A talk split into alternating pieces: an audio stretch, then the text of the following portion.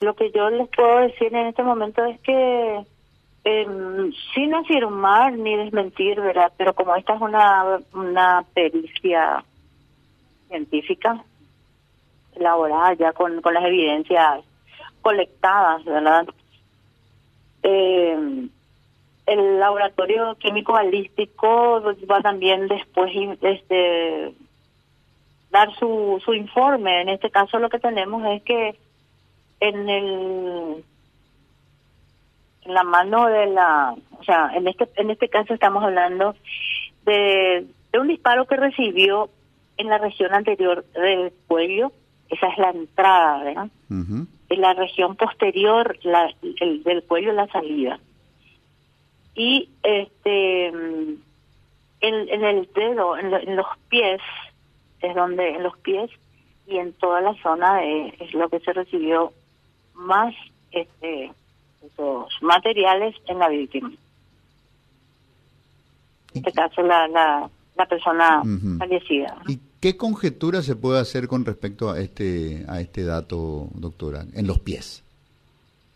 Bueno, eh, por eso le digo, las evidencias recolectadas o colectadas en el lugar del hecho y este pues, lo que podemos hablar es de que por lo menos tomadas allí este, en, la, escena del crimen estaba así cuando como explicó el el, el, perito balístico yo en este caso.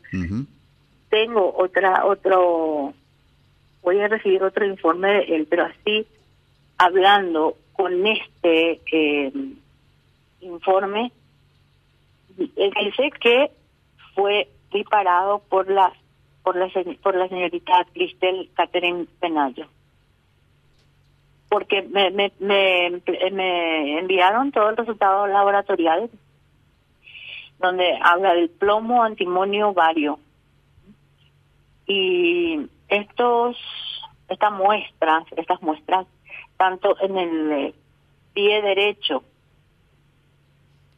también en el pie izquierdo todo esto estaba diciendo lo que es verdad luego eh, el, la cantidad de antimonio, por ejemplo, eh, aparece mucho en, el...